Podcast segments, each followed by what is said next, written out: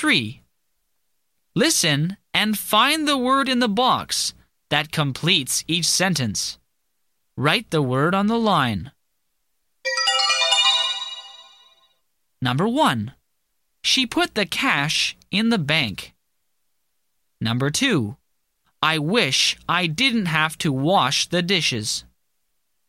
Number 3. He used cash to buy a dish for the fish. Number 4.